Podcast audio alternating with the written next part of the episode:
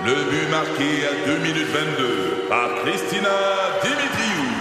Avec l'aide de Sebastiano Brunet, Lucie Beaulieu, Tarek Malki, Jenny Agostino, Eddie Chen, Emmanuel Jean-Pierre. Au hockey, comme en immobilier, pour réussir, ça prend toute une équipe. Et avec vos 5000 courtiers Remax, la force du réseau roule pour vous. Remax est heureuse de s'associer à Martin McGuire et Danny Dubé pour vous présenter le tout nouveau balado Bon Match. C'est 23. Vous aimez les voitures? Vous êtes intéressé par l'industrie automobile, la transition électrique? Vous voulez être au courant des nouvelles tendances sur le marché?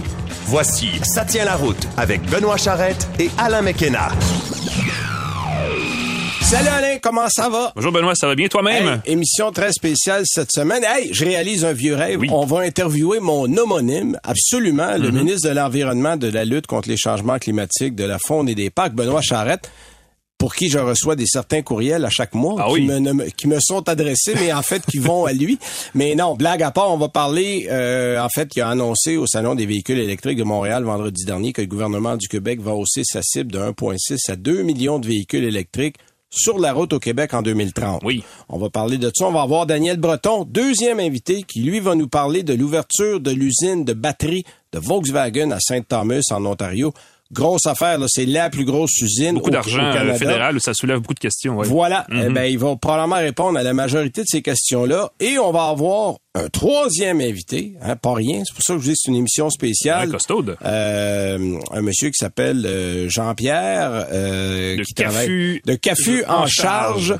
euh, qui va nous parler justement de ce que c'est Cafu en charge. C'est une première en Amérique du Nord. Ça va être à Montréal. C'est un camion en fait qui vous recharge lorsque vous êtes en panne avec votre voiture mobile. électrique. Bonne idée. Recharge mobile. On en parle un peu plus tard, mais sans plus tarder, pendant qu'on est dans le vif du sujet, on a déjà euh, Monsieur Charrette qui est avec nous. Monsieur Benoît Charrette, bonjour. Un plaisir d'être avec vous. Hey, ça fait longtemps que je veux dire ça, Monsieur Benoît Charrette, Ouais. bonjour. Moi, je suis tout mélangé.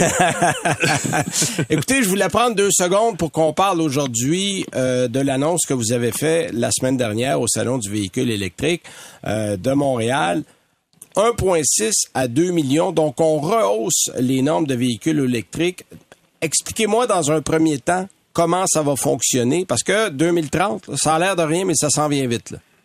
Ça vient très rap- rapidement. Effectivement, on veut répondre à un problème manifeste, c'est que la demande, elle est plus importante que l'offre. Donc, on veut corriger cette situation-là en venant imposer aux constructeurs des obligations euh, de rendre disponibles ces euh, véhicules zéro émission, sans quoi ils se verront euh, facturer des pénalités qui peuvent être très, très importantes. Donc, on vient corriger en quelque sorte la problématique d'offre que l'on retrouve sur le marché québécois. Bon, pour bien préciser, plusieurs trouvaient les normes en termes d'unités, parce que là, on paie des pénalités sur euh, les unités carbone. C'est-à-dire qu'il y avait, chaque véhicule représentait un certain nombre d'unités carbone. On avait des cibles annuelles. Et en ce moment, c'est vrai que c'est assez simple pour les constructeurs d'y arriver.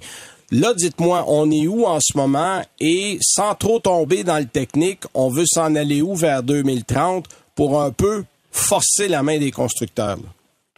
Pour résumer la situation, là, dorénavant, un véhicule électrique 100% électrique va équivaloir à un crédit. Un véhicule euh, rechargeable euh, pourra atteindre un demi-crédit dans la mesure où il offre un minimum d'autonomie au niveau de sa charge 100% électrique. Et si jamais les constructeurs, là, par période, c'est des périodes, c'est pas d'ici 2030, donc euh, d'ici euh, 2030, il y a des périodes. S'ils n'atteignent pas ces périodes-là, ils peuvent être euh, euh, facturés l'équivalent de 20 000 dollars par crédit manquant. C'est là Ah oui, où on vient donner un incitatif, une obligation, où on- vient encourager, je vais le dire de façon positive, on vient encourager fortement les constructeurs à se conformer pour augmenter l'offre des véhicules qu'ils euh, qu'ils réservent pour notre territoire au Québec. Bon, là, vous parliez d'un nombre de kilométrage minimal en autonomie pour les véhicules hybrides branchables. Ce chiffre est de combien exactement? Ce serait euh, passer essentiellement là, un minimum de 50 à 80 km d'autonomie. Donc, la plupart des véhicules euh, qui euh, se, se, retrouvent sur le marché, les nouveaux modèles, ont déjà cette capacité. On savait par le passé là qu'il y avait des possibilités d'autonomie beaucoup moindres. Donc, on veut on veut forcer l'innovation, on veut avoir un minimum d'autonomie, mais idéalement, pour avoir le plein crédit, il faudra aller vers le 100% électrique pour ce qui est des constructeurs. Bon, là, moi, pour avoir parlé avec plusieurs constructeurs, on a généralement des attributions de véhicules par pays. Donc, on dit le Canada, euh, vous allez avoir de BMW, de Mercedes, de Toyota, de Ford, tant de véhicules électriques. Et c'est ensuite, on dit, bon, ben OK, on sait que le Québec et la Colombie-Britannique sont les deux provinces qui sont les plus grands consommateurs de véhicules électriques. L'Ontario arrive en troisième, puis il reste des miettes pour le reste. Est-ce que vous, comme ministre de l'Environnement, vous avez le pouvoir ou la capacité d'influer sur la quantité de véhicules qui va venir au Québec par rapport aux autres provinces? Que ce soit en Europe, que ce soit aux États-Unis ou même au Canada, les constructeurs dirigent dans un premier temps leurs véhicules là où les contraintes sont plus importantes. Donc, en augmentant sensiblement nos contraintes ou leurs obligations euh, pour ce qui est des, constructeurs, oui, on les oblige en quelque sorte à favoriser le marché euh, québécois au détriment d'un marché qui peut être canadien, mais qui peut être ailleurs en Amérique, qui ne possède pas de normes euh, au niveau des véhicules zéro émission. Donc, oui, ça va avoir un impact important au niveau de, de l'offre. Et quand on regarde ce qui s'est fait, euh, parce que l'Europe, faut, faut pas se, le cacher, là, une longueur d'avance sur ces questions-là sur euh, le Québec. Mm-hmm. L'Europe est venue aussi imposer des, des, contraintes importantes pour les constructeurs et c'est ce qui fait qu'ils ont aujourd'hui en circulation, toute proportion gardée, euh, beaucoup, beaucoup plus de véhicules de zéro émission là, que le Québec peut avoir en ce moment. M. Charette, on compte, il se vend à chaque année environ 400 000 véhicules neufs au Québec. Euh, là, si on fait le calcul, il va se vendre d'ici 2030 2 millions, presque 2 millions et demi de véhicules neufs. Et on compte actuellement pas tout à fait 200 000 véhicules zéro émission au Québec. Donc, il y a 1,8 million de véhicules sur les 2 millions et demi qui devront être zéro émission d'ici 2030. Euh, il faut que la nouvelle réglementation embarque rapidement si on est pour atteindre l'objectif. Est-ce que c'est réaliste? Est-ce que vous pouvez, au niveau gouvernemental, mais aussi au niveau des constructeurs, est-ce que l'écho que vous avez de ce côté-là semble positif pour indiquer que l'objectif va être atteint, parce que l'objectif qui est beau, il est ambitieux, mais encore faut-il qu'on l'atteigne, parce que les constructeurs ont les moyens de payer s'ils ont une pénalité. Euh, certains risquent de le faire parce qu'on sait déjà qu'il y en a qui n'atteindront pas les cibles ici en Amérique du Nord, mais aussi en Europe. Sans nommer de constructeurs en particulier, on sait que certains sont beaucoup plus en mesure de répondre à cette demande-là que d'autres. Ce sera problématique pour certains constructeurs. Euh, on, s'en cache pas, mais en même temps, on n'imposera pas la fermeture de leurs concessionnaires pour les euh, constructeurs qui n'arrivent pas à atteindre leur crédit, leurs objectifs de crédit. Ils vont pouvoir acheter des euh, crédits chez un constructeur compétiteur qui, lui, parvient. On peut penser à des marques qui sont déjà 100% électriques. Ce sont des marques qui pourront vendre de leur crédit aux constructeurs qui n'y arrivent pas. Ah, y a une échappatoire. C'est ça qui est. Bah, c'est-à-dire, c'est, c'est, euh, euh, c'est pas un échappatoire, c'est que ça, ça oblige à une, une, offre plus importante, mais on vient corriger une lacune importante par rapport à ces, euh, ces crédits-là pour justement que ce ne soit pas un échappatoire. C'est qu'on vient périmer les crédits accumulés dans une période passée. Ça peut paraître complexe, puis je veux éviter là, de, de rendre ça trop compliqué pour les gens qui nous écoutent, mais actuellement, la plupart des constructeurs ont atteint les crédits où on engrange les, euh, les crédits euh, pour, pour se conformer. Ça les oblige pas à faire plus d'efforts. Donc, pour éviter qu'ils euh, roulent sur des vieux crédits accumulés, on vient périmer, c'est un autre volet de la réforme, on vient périmer les crédits accumulés lors d'une période précédente. Donc, oui, on peut en acheter temporairement auprès d'un compétiteur, mais on pourra pas rouler sur ces acquis-là sur, sur la, la période suivante.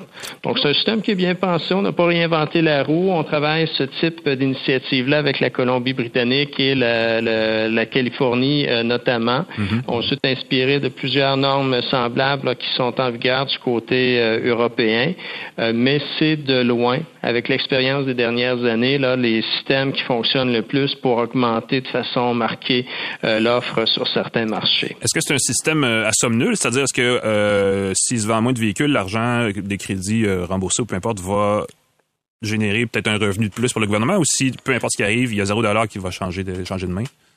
Pour une entreprise, ça peut être à somme nulle. Si un constructeur atteint ses cibles, qu'il atteint les crédits euh, qui lui sont exigés, euh, ça ne nécessitera pas d'engagement financier supplémentaire de sa part. Pour certains constructeurs, ça peut être des sommes assez importantes parce qu'à 20 000 le crédit, on peut on peut euh, comprendre aisément là, que ça monte rapidement, mm-hmm. mais c'est pas l'objectif du gouvernement de faire de l'argent avec ça. On veut réellement que les entreprises se conforment pour rendre disponibles ces modèles. Puis vous l'avez dit, on est à un petit peu moins de 200 000, on doit être à 2 millions, donc essentiellement, c'est 10 fois plus euh, en quelques années. Et on parle des années modèles 2025 à 2030. Donc c'est un six ans de, de jeu qu'on a à notre disposition. Bon, et puis ça m'amène à la question suivante. En ce moment, les gens qui ont commandé des véhicules électriques vont attendre en moyenne un an et demi, deux ans. Il y a des certains modèles, c'est jusqu'à trois ans. Est-ce que vous avez eu un son de cloche, euh, par exemple, des constructeurs en discutant avec eux, qu'on va être capable d'accélérer euh, l'arrivée de ces modèles-là? Parce qu'évidemment, s'il faut en acheter 200, 200 000 et plus par année, euh, il faut d'abord qu'ils soient là, qu'ils soient disponibles et que les gens veulent bien les acheter. Exact. Et, ce sont ces délais-là qu'on veut euh, raccourcir. Tout à l'heure, je vous disais, là, une fois, ça peut être euh, complexe un petit peu. On vient périmer les crédits d'une période passée. Euh, ce que ça veut dire, c'est que les constructeurs n'ont plus à se mettre trop trop de pression. Ils ont déjà atteint les objectifs qui leur avaient été fixés il y a quelques années. C'est pour ça, qu'ils n'étaient pas pressés, d'ailleurs. Mm-hmm. Exact. Mais là, on vient on vient leur dire, écoutez, là, vous avez des modèles que vous rendez disponibles dans un an et demi, deux ans, parce que vous roulez sur des des vieux crédits accumulés. Donc, on vient les périmer. Moi, je fais le pari avec vous, puis on pourra s'en reparler euh, avec l'expérience. Je fais le pari, étant donné qu'ils ne peuvent plus rouler sur de vieux crédits, euh, que ces délais-là vont euh, raccourcir de, de façon non négligeable. On n'en veut plus de trois ans. Deux ans, c'est encore trop long. Un an, c'est trop long. On a certains modèles que c'est quelques mois on va s'assurer que ça devienne la norme, que lorsqu'une personne veut se procurer un véhicule, qui n'est pas à planifier cet achat-là quelques années auparavant. Moi, je donne tout, le temps l'exemple suivant. Si dans un budget, une petite famille se dit, moi, euh, je dois changer de véhicule dans deux ans, euh, là, c'est possible de se mettre sur une liste d'attente parce qu'on connaît les délais, mais à partir du moment, et ça nous est tous arrivé malheureusement, on connaît des gens qui s'est arrivé, un accident, euh, la, voiture est perte totale, ben là, cette personne-là n'a plus six mois, un an, deux ans à attendre, euh, ne peut pas attendre, c'est-à-dire six mhm. mois, un an, deux ans avant de, de trouver un véhicule de remplacement. Il faut que le véhicule soit disponible rapidement et si les véhicules euh, qui sont disponibles ne sont pas électriques, ben là, cette personne-là va se rembarquer pour quelques années minimalement avec un véhicule à, essence. Donc, c'est un cycle euh, qu'on veut euh, changer à travers la réglementation qui a été proposée. L'autre partie de la question, de l'équation ou du dilemme, en fait, avec l'électrification de l'automobile, c'est le prix. Hein. Les véhicules actuellement sont quand même assez chers et l'aide à l'achat qui est actuellement en place semble bénéficier des gens qui ont les moyens de s'acheter une voiture de 50 000 ou plus.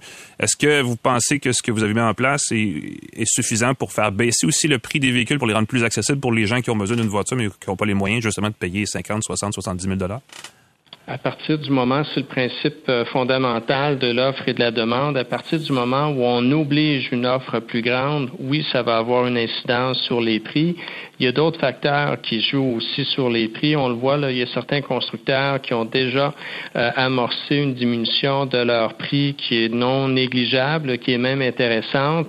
Et c'est là où le facteur de l'aide ou la, la subvention que l'on donne euh, peut être un couteau à double tranchant. À partir du moment où on a 12 000 dollars de subventions disponibles, c'est le cas au Québec. On est très favorisé à ce niveau-là. 7 000 dollars de subventions québécoises, 5 000 dollars de fédérales.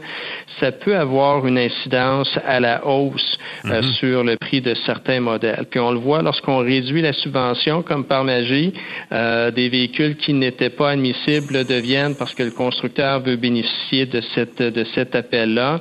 Donc il y aura des changements au cours des prochaines années. C'est pas pour demain je vous le, je vous le confirme, mais éventuellement, les subventions vont continuer à euh, diminuer pour forcer les constructeurs à euh, diminuer d'autant le prix de leur de leur véhicule. Donc, c'est pas pour l'année 2023-2024 Mais pour les années subséquentes, c'est une réflexion qui se poursuit de notre côté.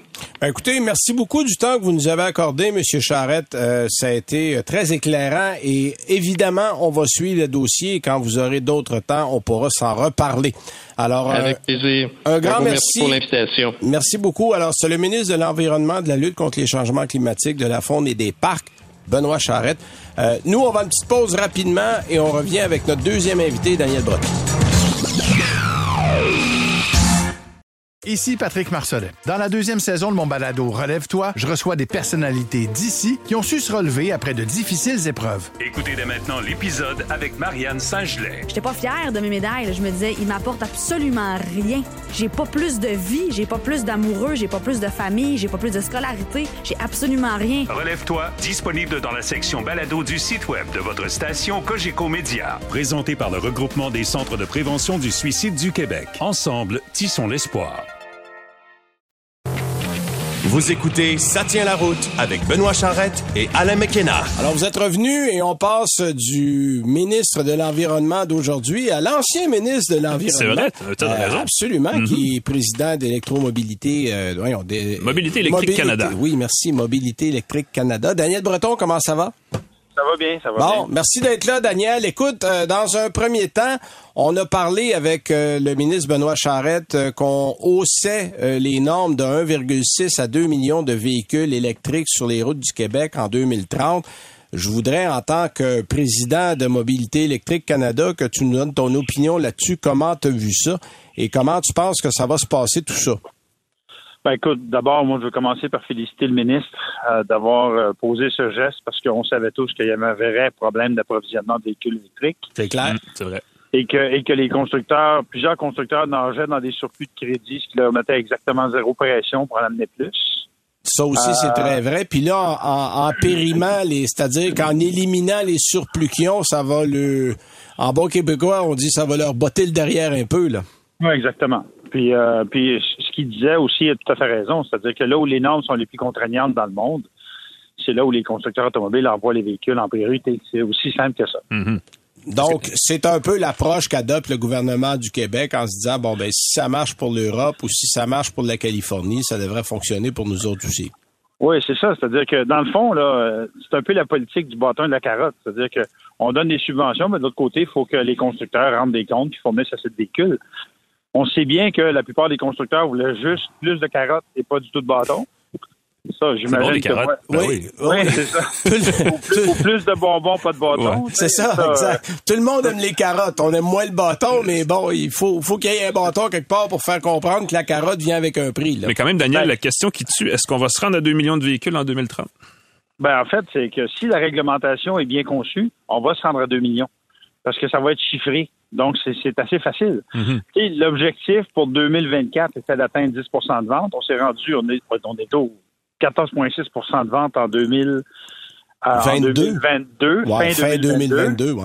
Fait qu'on avait dépassé amplement l'objectif. Fait que tu fixes un objectif, tu mets en place des normes contraignantes euh, sans, sans passe-droit, tu atteins l'objectif. C'est, c'est mathématique. On voit ça en Colombie-Britannique où la norme était déjà plus contraignante. Ils sont déjà à 20% des ventes au quatrième trimestre 2022. Ouais. En Californie, ils ont atteint leur objectif de 2024 en fin de quatrième trimestre 2022.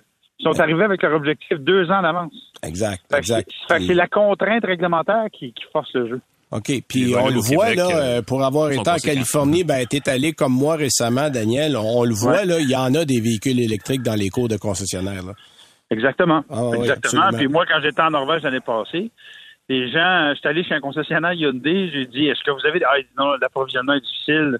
Genre, oui, difficile, comment? Bon, il dit, il y a un bon deux, trois mois d'attente. Ah oui, ben, tout le monde serait bien heureux de deux, trois mois d'attente. Deux, ici, trois mois là. d'attente, les gens seraient très contents. oui, oui, oui, absolument. Ben écoute, on va suivre ça évidemment, ce dossier-là de près. Euh, dans un autre ordre d'idée, tu as assisté au lancement officiel de l'usine de batterie de Volkswagen du côté de Saint-Thomas, dans le sud de l'Ontario. Un énorme projet. Là. On parle d'un investissement de 7 milliards euh, qui a été fait par Volkswagen pour l'usine. Et il y a des subventions là, qui se Ça peut être de rien à 13 milliards de dollars. Euh, Ouais. D'abord, toi, tu as vu l'endroit. Euh, Parle-nous un peu comment c'était. Euh, quel impact, à ton avis, ça va avoir au niveau de l'industrie automobile ontarienne? ça va avoir un impact énorme parce que ça va représenter quelque chose de beaucoup plus large que la simple usine. C'est-à-dire que, écoutez, on parle de l'équivalent au niveau format de 371 terrains de football. Donc, c'est gigantesque comme infrastructure. Mhm. Et puis, euh, on parle de 3 000 emplois directs, mais 30 000 emplois indirects. Oui, évidemment, Euh, tous les fournisseurs, les ben oui. équipementiers et tous les gens qui en, qui en dépendent, effectivement. Exactement. Puis aussi, on parle euh, de fournisseurs de minéraux critiques, dont des mines à travers le Canada, dont au Québec. Euh, donc, euh, c'est ce qu'on dit. On appelle ça un game changer, vraiment, Euh, parce que justement, le gouvernement canadien a dit, parce que dans le fond, tout ça, ça part de ce qu'on appelle l'Inflation Reduction Act aux États-Unis. C'est vrai. Le président Biden a décidé d'y aller à fond dans les subventions à la fabrication de véhicules électriques et de batteries de véhicules électriques. Et là, on parle de centaines de milliards de dollars d'ici 2032. Donc, le gouvernement canadien a dit, si on ne veut pas passer en dessous d'autobus, il faut qu'on les accote pour au moins quelques projets. Et donc, c'est ce que le gouvernement canadien a fait avec le projet de Volkswagen. Bon. On parle, on parle potentiellement de la plus grosse usine de Volkswagen au monde. C'est quand même pas rien. là. Ah oui, quand on parle même. de quelque chose de significatif. Et euh, ce, que, ce que le premier ministre du Canada et le ministre de l'Innovation, François-Philippe Champagne, ont dit, c'est qu'on parle d'un potentiel retour sur investissement de à peu près en cinq ans, on va avoir récupéré les sommes qui vont avoir été investies par subvention. Une fois qu'on a dit ça, parce qu'on ne sait jamais comment la politique peut se passer aux États-Unis, Ah ben non, il y a des élections aux États-Unis. là. Notre ami Joe Biden euh, ne sera pas réélu de façon automatique. Il y a un certain Donald Trump qui risque encore une fois de se représenter contre lui. Fait que ça va être le jour de la marmotte euh, de 2020. Là.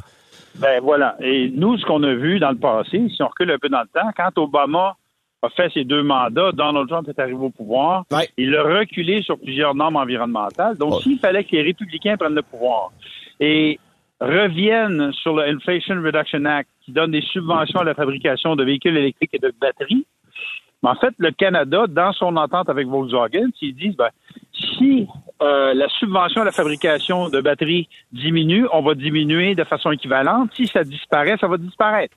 Donc, quand on parlait d'une subvention de 13 milliards, ben, tout ça va dépendre de ce qui se passe au sud de la frontière. Si ça diminue, la subvention canadienne diminue. Si elle disparaît, il n'y a plus de subvention canadienne de la part du gouvernement fédéral. C'est assez spécial quand même. OK. Donc, c'est une euh, enfin, c'est des subventions à géométrie variable. Ça va dépendre un peu du contexte, comment ça va aller. Si Biden revient au pouvoir, ben là, on va conserver les acquis, on va aller en place. Et si c'est euh, Trump ou qui revient, ben là, là, on va on va agir en conséquence. Puis un des autres effets que j'ai réalisé, euh, une compagnie, par exemple, comme Audi, qui parle peut-être de venir implanter une usine en Ontario parce que l'usine de batterie, qui est des chez Vaux, donc dans la même famille, est pas loin.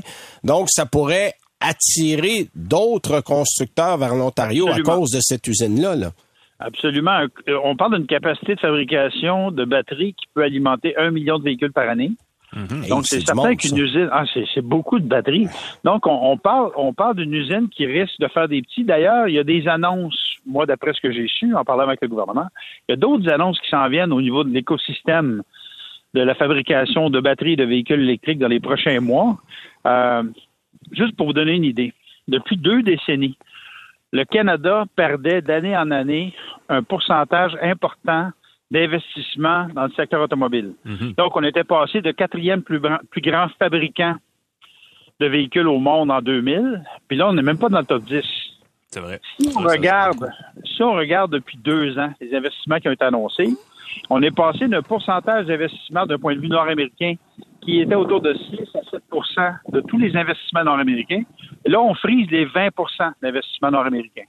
Donc, ce que ça veut dire, c'est que le gouvernement fédéral, en appui avec le gouvernement de l'Ontario, du Québec, etc., est en train de faire renaître de ses cendres l'industrie automobile canadienne. Et Daniel, je veux l'entendre de ta bouche parce que moi, je le dis souvent aux gens. Les subventions, les, les, les moi j'appelle ça, en fait, c'est un cadeau, mais c'est un mauvais mot. Mais tu sais, les, par exemple, on achète des terrains qui sont libres de taxes pendant un certain nombre d'années. Euh, on a des rabais. Ça maintenant, ça fait partie du jeu quand on veut attirer des constructeurs chez soi. Là. Ah oui. Puis la compétition est féroce au sud de la frontière, comme je viens de le dire, mais aussi c'est féroce en Europe. Là. Ouais. Imaginez-vous pas que les Allemands sont contents de savoir qu'ils s'en vont s'installer au Canada. Au Mexique Donc, Non, le, Mexique, le Mexique, ni les États-Unis par la même occasion. Exactement, mais on parle, on parle d'investissement en électrification des transports de la part des constructeurs automobiles de 1200 milliards de dollars d'ici 2030. Ah, imagine.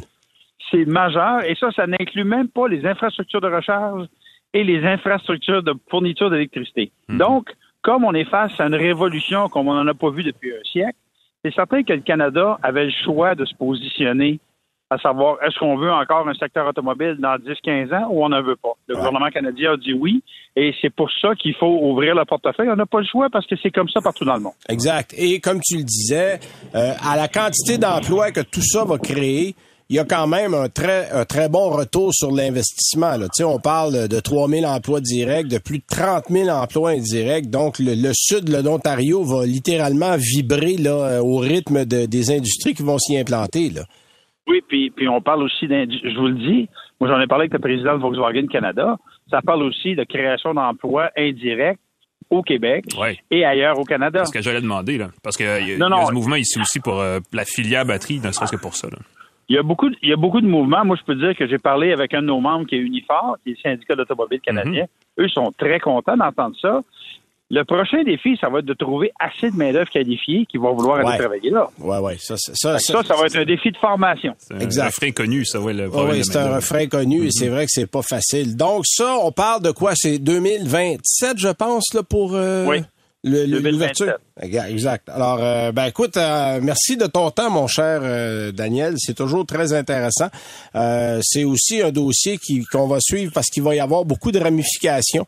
Puis il y a des choses qui risquent de débouler peut-être du côté du Québec au niveau des fournisseurs, au niveau même de certains équipementiers. Donc, on, on va regarder Ouais. ça. Euh, merci, Daniel. Et euh, nous, on va passer à la pause et on va revenir avec notre dernier invité de la semaine. Ici Patrick Marcelet. Dans la deuxième saison de mon balado Relève-toi, je reçois des personnalités d'ici qui ont su se relever après de difficiles épreuves. Écoutez dès maintenant l'épisode avec Dominique Harpin. Fait que je me suis dit, cette journée-là, je pourrais jamais avoir plus peur que ce que j'ai vécu dans le bureau du médecin lorsqu'elle m'a dit que j'avais un cancer puis que la masse était grosse comme un pamplemousse sur mon rein. Relève-toi, disponible dans la section balado du site web de votre station Cogeco Média. Présenté par le regroupement des centres de prévention du suicide du Québec. Ensemble, tissons l'espoir. Vous écoutez Ça tient la route avec Benoît Charrette et Alain McKenna. Alors, un troisième bloc de l'émission avec un autre invité, puis on va probablement terminer en faisant un petit tour d'essai routier, question de changer pas? un peu Ben oui. l'air d'ici la fin de l'émission. Euh, notre prochain invité, en fait, est en charge de l'électrification d'un nouveau système qui s'appelle Cafou en charge. Là, vous allez me dire, c'est quoi ça, Cafou en charge? Euh, c'est un camion, en fait, qui est un e-transit de Ford, qui est un chargeur mobile. Donc, si vous, propriétaire de véhicules électriques, vous tombez en panne quelque part, vous pouvez appeler les services de Cafou en charge qui va aller vous raviver, vous redonner du courant. Alors, il s'appelle Jean-François Lapierre. Bonjour, Monsieur Lapierre. Bonjour Benoît, va bien? Ben absolument, merci d'être là. Euh, si les gens trouvent des fois que vous êtes un petit peu loin, c'est parce que là, vous êtes à Dubaï au moment de l'enregistrement. là. Au moment de l'enregistrement, oui, mais on, on est très près de Montréal ces jours-ci. Bon, parfait. Parlez-nous un peu de ce projet-là. Comment ce projet-là est né et pourquoi ça arrive à Montréal au moment où on se parle? Oui, absolument. Donc, euh, comme vous l'avez décrit, Carrefour est une entreprise basée aux Émirats arabes. En fait, euh, donc on a commencé en 2018. On est une entreprise qui s'occupe de faire les services mobiles sur demande. Donc, tout ce que vous avez besoin pour l'automobile, que ce soit euh, le carburant, le, le nettoyage de voiture, le changement de pneus, le changement de batterie, le changement d'huile, etc. OK. On s'occupe de ça euh, à Dubaï présentement. Et juste pour vous donner une idée, on le fait environ 20 000 fois par jour aujourd'hui. Vous avez combien de véhicules de service? On a autour de 300 véhicules de service. OK. fait que les gens sont occupés, là. C'est une belle PME. On était une PME assez humble au début, mais qui a grandi très rapidement. Donc, euh, c'était le moment de, de, d'aussi de- de- d'ouvrir une nouvelle, un nouveau service pour les utilisateurs de véhicules électriques. Euh, aux Émirats arabes, euh, il n'y a pas beaucoup de véhicules électriques pour l'instant. Il y, a, une, bonne croissance en ce moment, mais la, une masse critique de véhicules électriques, on avait besoin d'un marché où euh, s'établir ferait du sens pour tester le produit là où il y a de l'engouement au niveau des consommateurs, au niveau, au, au- au niveau des, flottes de véhicules, les, entreprises, les gouvernements. Donc, euh, on a mis les yeux sur le Québec pour euh, lancer et développer euh, au Québec même ce véhicule-là qui est, comme vous l'avez dit, qui est un, le, le premier chargeur rapide au Québec. OK. Donc, euh, premier chargeur rapide mobile au Québec. Bon, là, expliquez-moi, comment vous avez eu l'idée, le véhicule qu'on a choisi, ça va se- commencer quand? Et est-ce qu'on doit s'abonner à ce service-là? Comment ça va fonctionner tout seul? Pour parler du véhicule, comme vous l'avez dit, c'est un véhicule qui est 100% électrique. Donc, nous, c'était très important de- de- d'avoir un service d'électrification, un service lié à l'é- à l'électrification qui est 100% électrique. Donc, on a le e-transit avec euh, une capacité d'énergie qui est euh, dans le véhicule et un chargeur rapide. OK.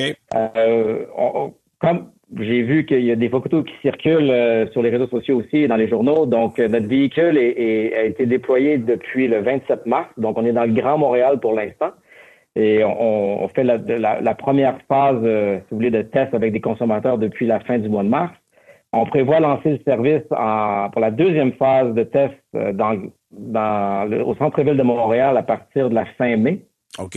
Et vous allez voir notre camion bleu circuler euh, au centre-ville dans les prochaines semaines. Donc, on est très excités de ça. OK, là, expliquez-moi comment ça fonctionne. C'est-à-dire, moi, euh, la capacité de recharge de batterie fonctionne comment? C'est une charge rapide, évidemment, parce que si, euh, si vous dépannez des gens, euh, vous faites pas ça avec du niveau 2. Il faut avoir une capacité un peu En plus élevée que ça. heures, ouais. Euh, et est-ce que ce premier camion deviendra un deuxième camion? Et si moi, comme consommateur, je veux m'abonner, comment ça fonctionne? Oui, euh, toutes des très bonnes questions. Au-delà du, du, du dépannage des véhicules électriques, nous, on a réalisé que les gens qui n'ont pas la possibilité de- de- de- d'installer une recharge à la maison, et euh, je pense que les gens d'Hydro-Québec qui ont, qui, ont, qui ont nommé ça les orphelins de stationnement. Donc, dans la ville de Montréal, il y a quand même beaucoup de gens qui, qui veulent avoir des véhicules électriques ou qui ont peut-être déjà des véhicules électriques, mais qui en ce moment n'ont pas d'espace de stationnement dédié. Donc, ces gens-là, en ce moment, ils doivent se, ils doivent dépendre du, du circuit électrique ou du réseau public, qui est, qui est très bien. Euh, mais quand on a besoin d'une recharge rapide et qu'on est à Montréal, c'est un peu complexe. Donc, euh, il y a des, soit qu'il y a des fils, soit qu'il faut aller euh, sur la rive sud ou sur la rive nord de Montréal pour avoir des, euh, des, des- des- chargeurs les plus rapides. Euh, donc, nous, notre solution est, là pour vraiment complémenter euh, l'infrastructure statique qu'on voit à Montréal. Et en tant qu'utilisateur, l'expérience est très simple. Donc, on download l'application qui est maintenant disponible sur sur euh, le, le- le- le Apple Store et le Google Store canadien. OK. On enregistre, on enregistre son véhicule sur notre application. En ce moment, la, fa- la façon dont ça fonctionne, c'est on connecte son véhicule sur notre application. Donc, nous, une fois le véhicule connecté, on est capable de comprendre l'état de charge de votre batterie. On est capable de comprendre où le véhicule est, est positionné. Et du moment où vous avez un, état de recharge qui est plus bas que, c'est vous qui allez décider, disons 30% et nous, on déploie le véhicule pour venir vous recharger, euh, qui sera normalement une recharge entre 25 et 30 kWh pour vous donner euh, un 150-175 km d'autonomie euh, au véhicule. Donc, euh, tout est tout est déployé automatiquement.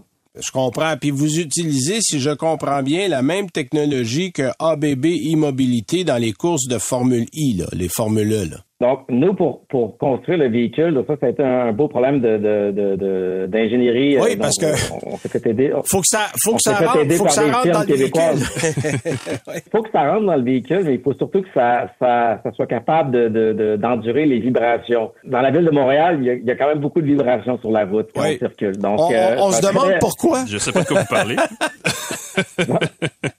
ça prenait, ça prenait euh, de l'équipement qui est, qui est assez robuste et qui a été designé, si vous voulez, pour euh, ce genre d'opération. Et les gens d'ABB avaient des, euh, des modèles qui, justement, voyagent à tous les deux semaines, qui se promènent partout dans le monde pour la Formule E. Et en partenariat avec nous, ils nous ont, euh, ils, ils nous ont, ils nous ont donné un de leurs, euh, un de leurs, un de leurs, de leurs unités de recharge rapide mobile. Donc, OK. on- c'est ça qu'on a installé dans notre véhicule pour l'instant. Bon. Euh, là, vous parlez de la ville de Montréal. C'est un projet pilote pour le moment, éventuellement. Est-ce qu'on a envie de déployer ça euh, d'abord à plus grande échelle à Montréal et viser à aller dans d'autres villes au Québec? Oui, absolument. Donc, euh, nous, on commence avec une unité. On a déjà, on a déjà plusieurs autres unités en commande. Donc, d'ici la fin de l'année 2023, on devrait avoir entre 15 et 20 unités euh, au centre-ville de Montréal. Donc euh, ça, c'est c'est un service qui va qui, qui va grandir euh, rapidement et que vous allez voir de plus en plus dans la ville de Montréal. Notre, notre plan d'expansion est, comme vous l'avez dit, on regarde les euh, les gros centres urbains, que ce soit au Québec, au reste du Canada et même aux États-Unis, mais on, on priorise le Québec initialement. Euh, on a un modèle que soit nous-mêmes, on va le faire à travers notre entreprise, ou on va être capable aussi de, de donner des licences à des opérateurs qui voudraient, si vous voulez, amener le service, euh, que ce soit à Sept-Îles, que ce soit euh, à Québec. S'il y a des gens qui veulent euh, fonder leur entreprise de recharge, nous, on va être capable de leur, de leur, de leur donner les véhicules et la technologie pour pouvoir commencer ce, ce service-là dans dans- dans d'autres villes autres que Montréal. OK?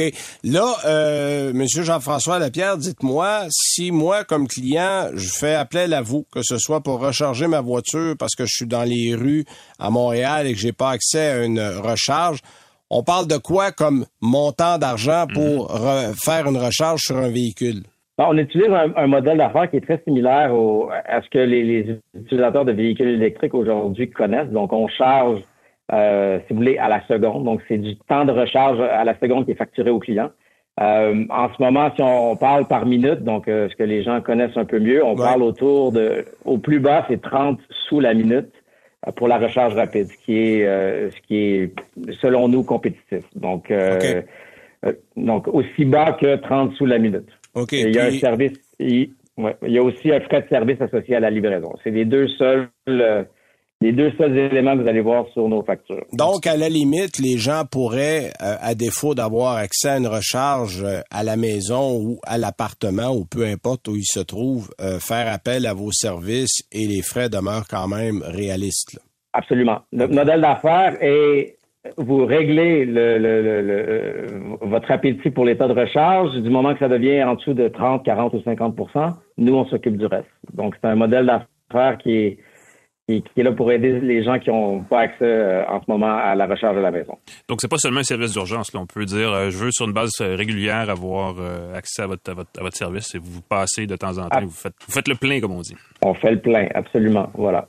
Ben écoutez, merci beaucoup pour votre temps, Monsieur Jean-François Lapierre. J'espère qu'on vous a pas dérangé trop tard à Dubaï.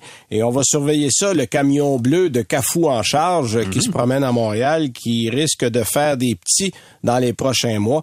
Alors, un grand merci. C'était Jean-François Lapierre qui est responsable de Cafou en charge, qui en fait qui est un nouveau service de recharge euh, à domicile, appelons-le comme ça, euh, qui va commencer dans la ville de Montréal et qui risque de s'implanter un petit peu partout. Comme il nous reste quelques minutes avant de terminer l'émission, Alain, on avait préparé quand même des essais routiers. Alors, Oui. je, je vais te, je vais te laisser commencer en, en trois minutes que je puisse faire le mien. On va faire un essai express. Ça tombe bien parce que j'ai euh, essayé le Ford F-150 Lightning. Donc, euh, ça, ça va être assez express. D'ailleurs, je sais, avoir su, j'aurais essayé Cafou en charge avec euh, ce qui est la camionnette toute électrique de Ford, finalement, qui vient, commence à être mise en marché ces jours-ci. Ouais. Qui, Est-ce que tu as eu le modèle Lariat? J'ai eu le modèle Le avec la longue autonomie. Non, il- le mien, il était bleu. euh, Ah, OK, Je dire bleu pick-up. C'était pas un bleu que Ouais, j'affectionne ouais. particulièrement. Euh, véhicule qui euh, a comme principal défaut son prix de détail. Moi, c'est ce que j'ai découvert en l'essayant rapidement. Il est à combien le tien? Euh, en fait, le prix démarre pour le Lightning à 79 000 Oui, mais t'as rien à ce prix-là. Ça, c'est l'XLT de base. Moi, c'est ça. Après Avec ça, il y a la le, petite batterie. le Lariat est à 90 000 et Oui. le Platinum est 121 000 Bon. Euh, c'est dommage parce que pour le reste, quel véhicule? la première Ah. impression est vraiment intéressante. Une autonomie qui varie de sept- euh, 370 à 515 km par charge selon sa version. Capacité de remorquage de 5000 à 7700 livres. Euh, dans le modèle que j'ai essayé, j'avais une autonomie de 470 à 480 km par charge. Donc, c'était vraiment la longue autonomie avec un peu plus de vécu, disons-le Tu avais la ça. batterie de 131 kWh. Qui est une grosse batterie. Qui est une grosse batterie parce que c'est à 98 kWh pour la petite batterie. Exactement. Au plus fort de l'hiver, là, ce que des collègues euh, me disaient, c'est qu'on peut, on peut tirer un peu plus que 350 km par charge. Donc, évidemment, avec l'effet de, de froid, Ouais. on sait que ça affecte l'autonomie, mais que dans l'ensemble, on a vraiment une, une bonne autonomie pour, un- pour une camionnette euh, qui est suffisante en termes de remorquage et de capacité.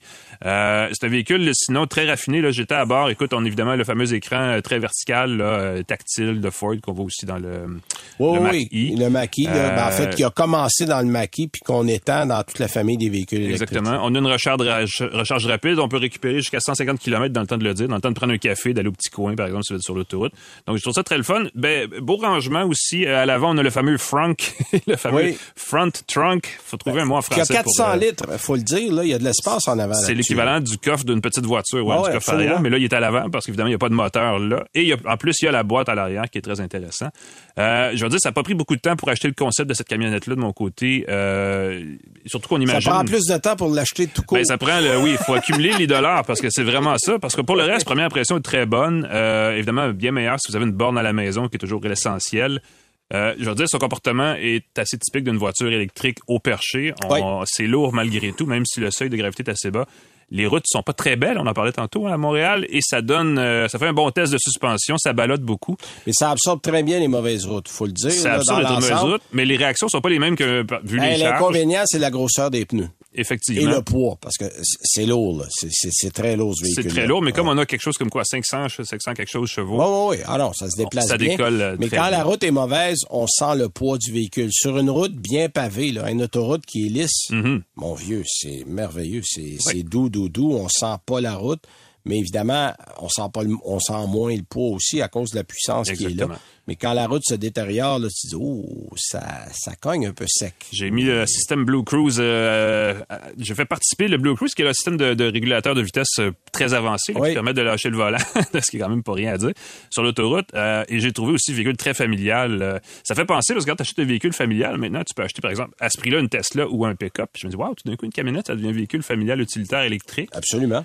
Euh, Il y a autant qui- d'espace que dans beaucoup de VUS. Là. avec, avec un coffre à l'avant, puis la boîte à l'arrière. Ouais, ça, ça. ça- ça ouvre, à mon avis, ça ouvre des horizons pour des gens qui avaient peut-être pas pensé avant ça une Non, camionnette serait intéressante pour eux, mais qui le d'un euh, coup. T'as des gens qui vont acheter là, un tonneau tu sur, le, sur la boîte en arrière. Ouais, on pourrait puis couvrir. Ben oui, raison. T'as Absolument. t'as- t'as un VUS. Là, rendu là, t'es rendu pratiquement un VUS. Là, fait que c'est fort intéressant. Donc, belle offre. Savoir si, comme le reste des véhicules Ford, ça va péter dans les premières, euh, premiers mois ou si ça va être un véhicule durable dès le jour 1. Il n'y a pas de moteur euh, traditionnel, donc Non. ça enlève des, des, des, des morceaux. Mais pour le moment, ça va bien. Mais ça regarde plutôt juste- bien. C'est du côté du prix qu'on accroche, là, c'est sûr. Ah, définitivement. Euh, Absolument. bon, pour pas faire une émission complètement électrique, moi j'ai essayé, j'ai essayé une Toyota Corolla hatchback. Oui. Euh, véhicule tout à fait simple. Oui. Que, écoute, que j'ai aimé à 80 Je vais, m'expliquer. J'aime le format. J'aime le style. Moi, j'aime beaucoup les petits hatchbacks. C'est pratique. Mhm. Là, à Lyon, ça- c'est un fourre-tout. Là. On met tout ça là-dedans, on swing, on envoie. C'est- C'est merveilleux. La boîte CVT, j'ai encore un certain nombre de réserves avec cette foutue Il faut garder un certain héritage Corolla, Euh, quand même. Oui, mais pourquoi? pourquoi? Pourquoi? Franchement. Ça, Euh, si vous roulez, mais vraiment, vraiment tranquille, pff, OK, ça va aller. Euh, si vous avez un peu d'accélération, vous prenez une bretelle d'autoroute, vous faites un dépassement, euh, oh Seigneur, c'est un peu pénible. Bon, il y a un mode sport qui fait plus de bruit. Ouais. Euh, qui, bon, oh non, euh, je fais des blagues, là, il y a, il y a- il y a un rapprochement, il y a, il y a un simulateur de changement de rapport au volant. Donc, il y a huit fausses vitesses qui vous empêchent de vous faire saigner tympan si vous gardez le pied au fond, là, sans changer les vitesses de façon artificielle. Et il y a cette espèce de... Et là, j'ai- pas eu le temps d'aller vérifier, mais il y a le, tous les systèmes euh, Active Sense, les Oui. systèmes de Oui, Toyota. active. Mais quand on ralentit, en fait, quand on lève le pied de l'accélérateur, l'auto va par coup ralentir d'elle-même sans que vous ayez à toucher au frein. Ah oui? Et là, je cherche pas pourquoi. C'est pas un véhicule hybride. Pourtant, non, C'est c'est pas du freinage régénératif. Et coup sur coup, là, je l'ai fait plusieurs fois cette semaine et à chaque fois, ça me faisait la même chose. J'avoue que ça me fatigue un peu. Bon. C'est les deux affaires qui me titillent. Parce Mhm. qu'on a mis des très bons pneus. Il y a des pneus euh, Yokohama, des pneus très collants. Euh, une bonne base. C'est extrêmement bien construit. C'est un produit Toyota. C'est une Corolla. Ouais. Vous allez garder ça 20 ans, puis vous aurez peut-être euh, à peu près zéro problème Ceux qui avec. s'ennuient de la Matrix, Euh, entre autres. oui, bon, Mhm. euh, on n'est pas très loin là. Puis puis il y a une belle gueule, puis on avait une couleur un peu bronze là. Oui. Alors euh, franchement, pour quelqu'un parce que c'est difficile de trouver une voiture à un prix raisonnable aujourd'hui. Ça là franchement, ça fait le travail. Bon, il est bien équipé là parce qu'on a pris une version tout équipée mais pas obligé de le faire aussi équipé que ça. Mais ça, c'est le genre de petit véhicule là, que vous allez prendre, puis vous n'aurez pas de problème. Et c'est assez confortable pour faire de l'autoroute. Pas trop cher non plus. Pas trop cher, Mhm. ça reste un bon prix. Euh, franchement, là, j'ai parce qu'on essaye toujours des véhicules très chers. Là, j'ai trouvé vrai. intéressant le fait qu'on essaye un véhicule un petit peu plus abordable. Donc, si c'est dans votre registre, Corolla a plusieurs modèles. C'est vrai. Mais il y a un petit côté sport qui est le fun, puis il y a un petit côté pratique de haillon. Et c'est un format parfait pour la ville. Vous stationnez partout, vous faufilez partout. C'est numéro un. Alors voilà, c'était tout ce qu'on avait à vous présenter cette Grosse semaine. ben oui. Merci à Jean-Christophe Ouellet derrière la console, à nos invités. Merci Alain. Merci, Benoît. Et nous, on se reparle la semaine prochaine. Salut. C'est 23. Recule un peu, recule, recule. Stationner en parallèle, ça devrait être simple. OK, crampe en masse, en masse, crampe, crampe, crampe! Faire et suivre une réclamation rapidement sur l'appli Bel Air Direct, ça, c'est simple. OK, des crampes. Bel Air Direct, l'assurance simplifiée.